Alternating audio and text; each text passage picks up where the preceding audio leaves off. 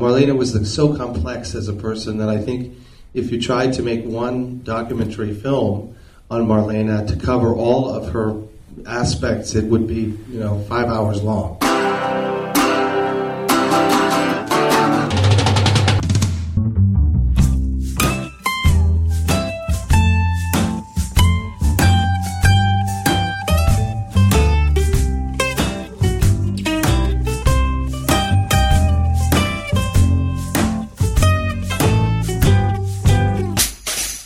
Herzlich willkommen bei Filmkultur, dem Podcast von www.kulturwoche.at. Diesmal zum Mythos Marlene Dietrich und zur dazugehörenden Ausstellung und Filmreihe in der österreichischen Filmgalerie in der Kunstmeile Krems in Niederösterreich, zu sehen bis 25. November 2007. Marlene Dietrich ist eine der wenigen Persönlichkeiten, die schon zu Lebzeiten zur Ikone wurden. Mit ihrer Schönheit, erotischen Ausstrahlung und einzigartigen Unabhängigkeit erfüllte sie über Jahrzehnte kollektive Wunschbilder und Fantasien. Josef von Sternberg hat das Image der geheimnisvollen erotischen Frau mit seinen Filmen weltberühmt gemacht. Doch Marlene Dietrich hat zeitlebens an der Perfektionierung dieser einzigartigen Kunstfigur Dietrich gearbeitet. Ihre ambiguitiven Selbstinszenierungen und Aussagen machen sie noch heute zu dem, was sie schon zu Lebzeiten war, ein Mythos. Erstmals wird in Österreich diesem Mythos mit einer Ausstellung Rechnung getragen. In enger Zusammenarbeit der österreichischen Filmgalerie mit der Marlene Dietrich Collection der Deutschen Kinemathek Berlin werden einzelne Facetten des Mythos Marlene Dietrich mit zum Teil bisher unveröffentlichtem Material aus dem Nachlass von Marlene Dietrich transparent und spürbar gemacht. Zahlreiche Filmausschnitte und Privataufnahmen, Fotografien, persönliche Briefe, Dokumente, Kostüme und Accessoires aus dem persönlichen Nachlass von Dietrich stehen im Zentrum der Ausstellung. Erstmals werden auch Dokumente ihrer mehrfachen Reisen nach Österreich in einer Ausstellung der Öffentlichkeit nähergebracht. Zu Gast in Krems war David Riewer, der Enkel von Marlene Dietrich, der nicht nur viel zu erzählen hatte, sondern auch den Film Marlene Dietrich Her Own Song und sein Buch A Woman at War Marlene Dietrich Remembered erstmals in Österreich präsentierte. Und nun zum Gespräch. Gute Unterhaltung wünscht Manfred Horak.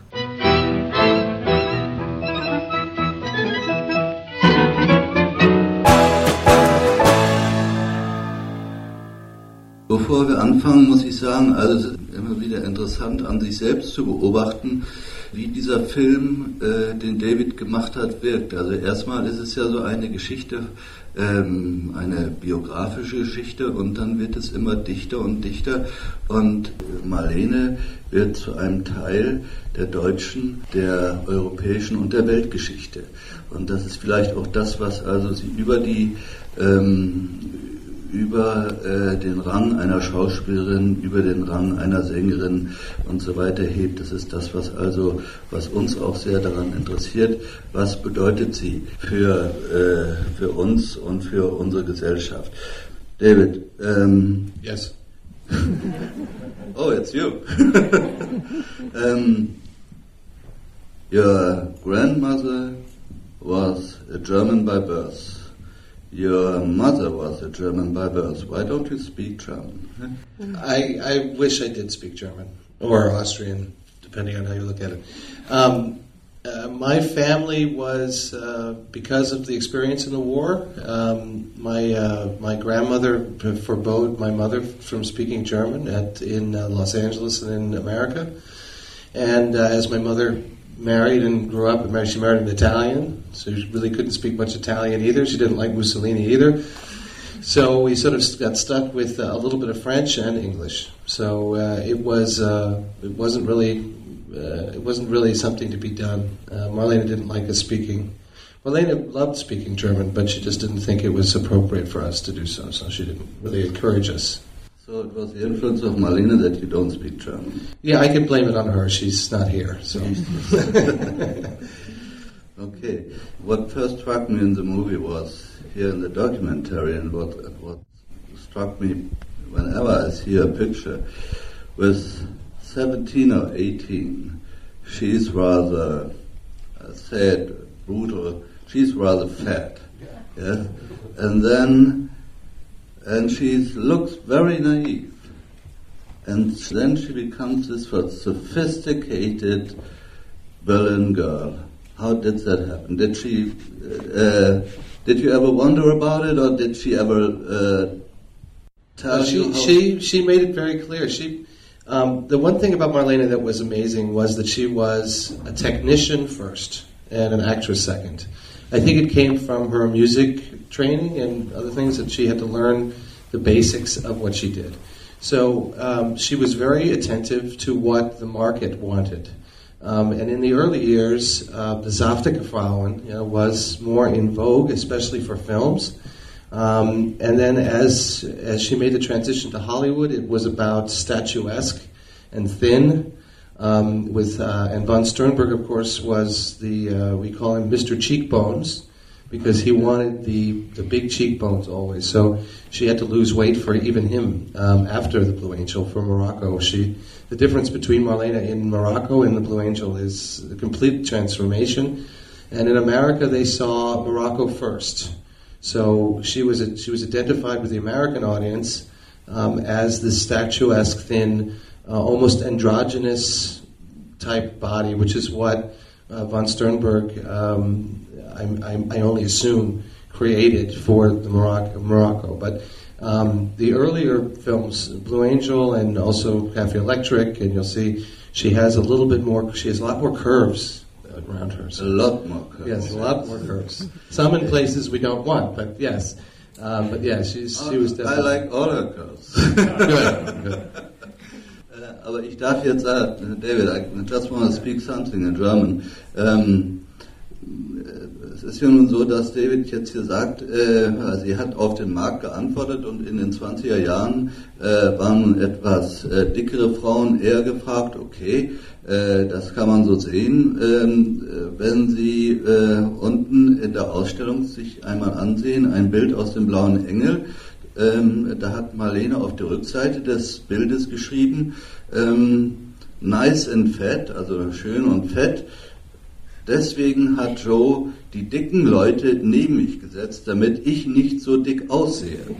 Ja? Und wenn man sich dem blauen, if you look at the Blue Angels, there's a lot of fat uh, fat people. Lot, yeah. I don't think there's any sin no, well, no. Hans Albers, but he's heavy. Emil Jannings looks thin. Emil Jannings is wonderful and fat. And, und wenn Sie, äh, da gibt es ja auch einen kleinen Raum, in dem man die Probeaufnahme sehen kann. Und äh, in diese Probeaufnahme trägt Marlene so eine Art von Schürze. Äh, und diese Schürze, auf dieser Schürze ist es, äh, blinkt es die ganze Zeit und äh, reflektiert das Licht. Auch das ist dafür gemacht, dass man nicht sieht, wie dick sie ist. Ja, weil man sieht die ganze Zeit auf diese Schürze und das blinkt so schön und ähm, der Rest geht irgendwie unter. Also das sind alles so optische Tricks, die gemacht wurden. Äh, dagegen ist sie dann in ähm, Marokko und in den Hollywood-Filmen äh, sehr schlank. But the Hollywood movies don't take, uh, don't play any part in your movie.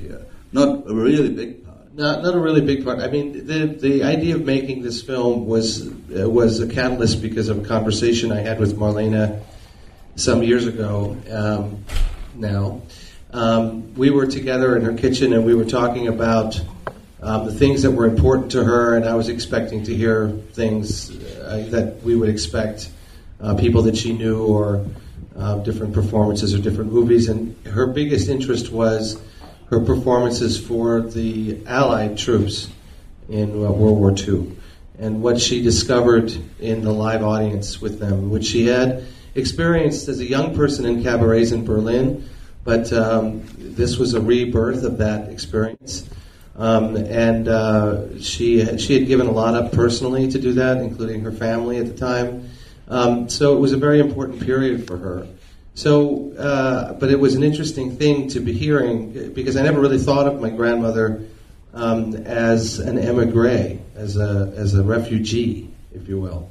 Um, and uh, strangely enough, she really thought of herself. There's a wonderful poem about her that she wrote about being an immigrant, um, which you know she says in the poem, and no one cares um, that I'm an immigrant, but she was, and she had been separated from um, you know the the whole Germanic culture that was her own for so long. Um, and, it, and it always was a big hole in her life, and it had been for a long time. And so she, what she was doing in the war effort, in a way, was to try and try to um, to clear and make clean what had been made ugly.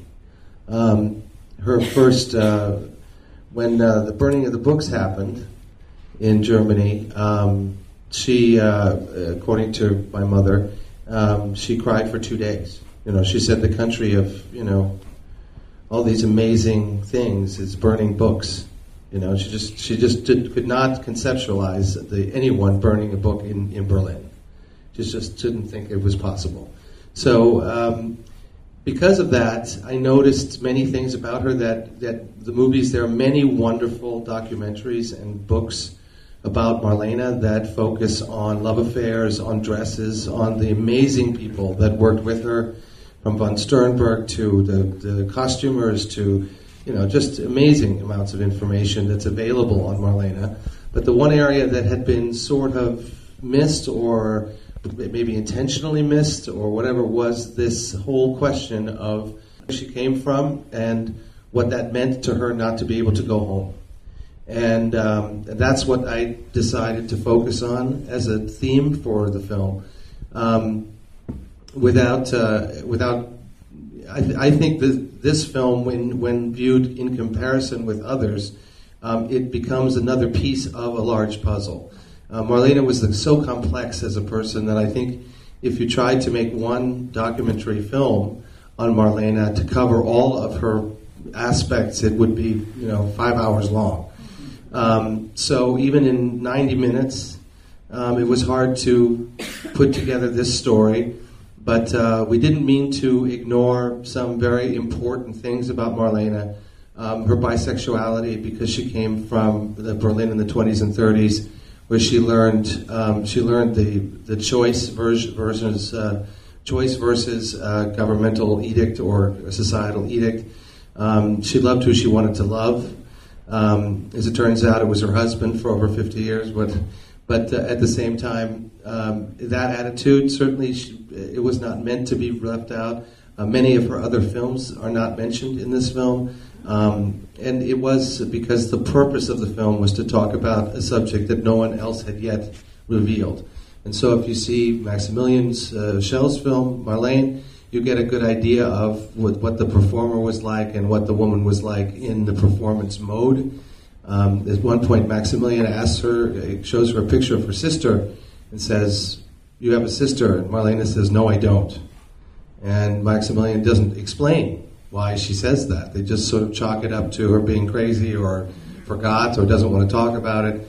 But uh, the reason she said that was because she disowned her sister because of her uh, complacency during the Hitler years.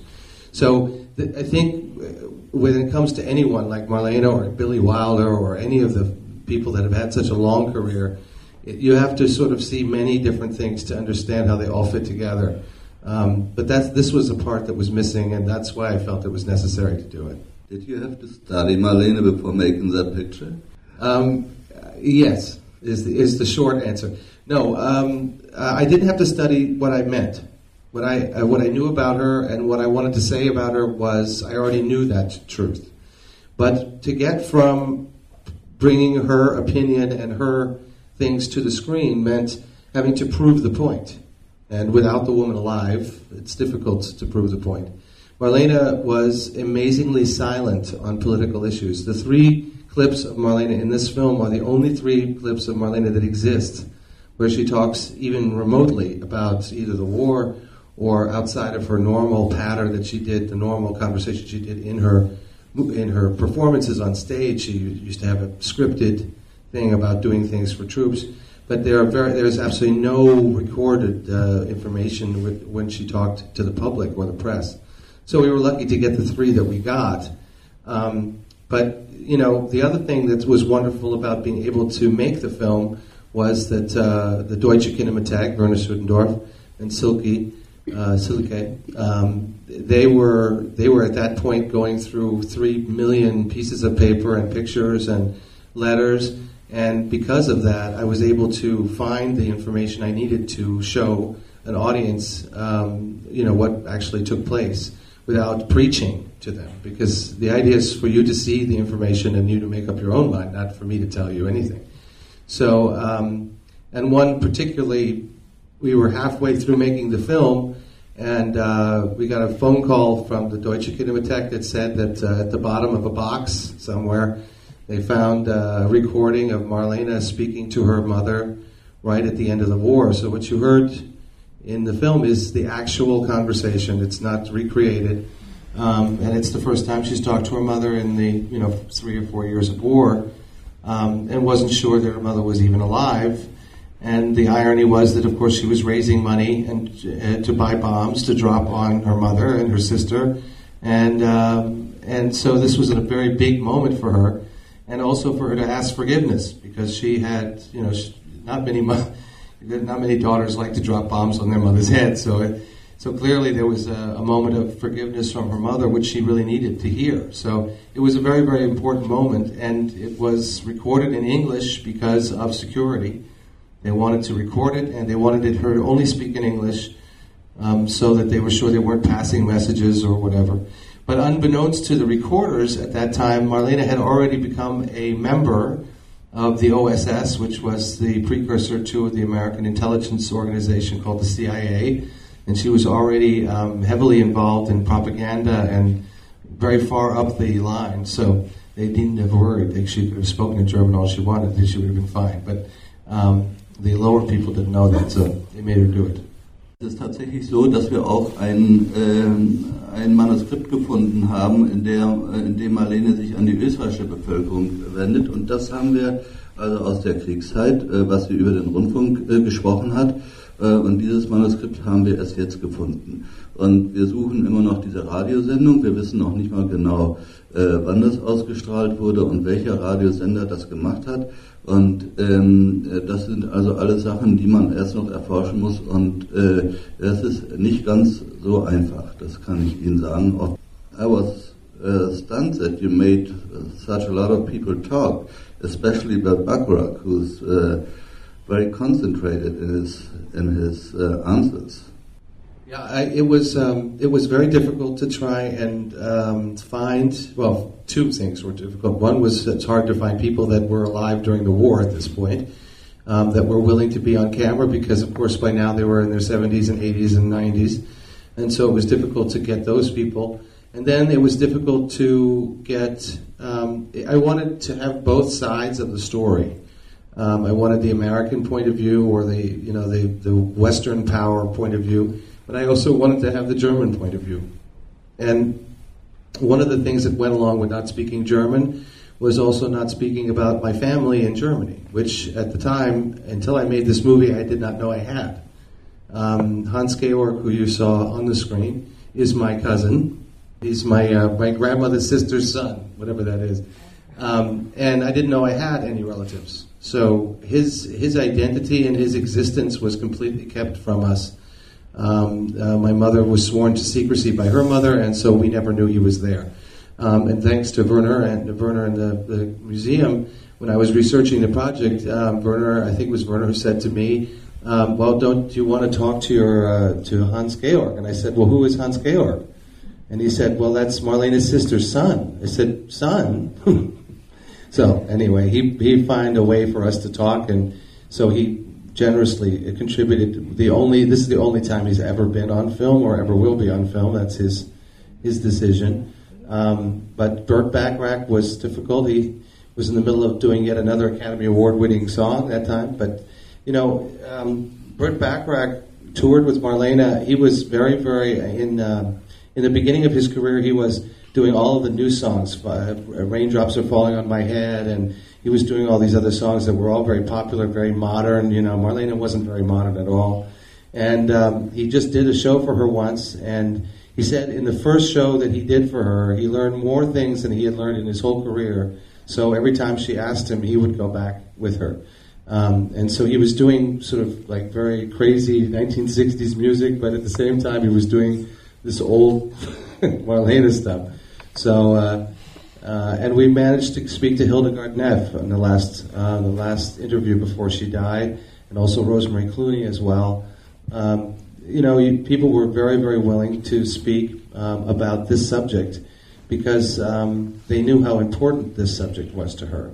Um, they, I don't think we would have had that reaction had it been you know, let's tell me more about her lovers or her dresses, or you know, they've talked about that to death, you know. Um, but this was something that was important to everybody who talked to us. This is a, uh, das ist eine deutsche Produktion. This is a German production, is that correct? It's a German uh, American co production. It was Turner Classic Movies in the United States and uh, Gemini Film here in, in, Germany. Okay. Was it a problem to do it in Germany? Um, uh, we had some problems, yeah. We had some problems. We had some problems because uh, one of the reasons why uh, they agreed to pay for a, a Dietrich documentary when there were already 50 Dietrich documentaries was that we had, uh, thanks to the Kinemathek and them finding things, uh, we had home movies which no one had seen before. So they were very anxious to use that in the film, which I'm very happy to use because it was very good for the film. But I wanted to make a movie about uh, Marlene's duality of citizenship and about war and about you know Nazis and non-Nazis and American GIs and and uh, so it was a bit difficult um, they, uh, there was resistance. Uh, they wanted more of, uh, uh well, what everyone wants. They, uh, they always wanted a bit more of the home movies and a little bit more of the kissing and movie, you know, that kind of thing. So, yes, it was difficult to make a political film um, with a German co-producer, but I think in the end, they, I think, especially when it premiered at the Berlin Film Festival, um, there was a very, very strange reaction um, the press said nothing and left, and so we thought maybe we had a big problem. And uh, then the next audience was Germans who sat down, and many young Germans in there, some teenagers.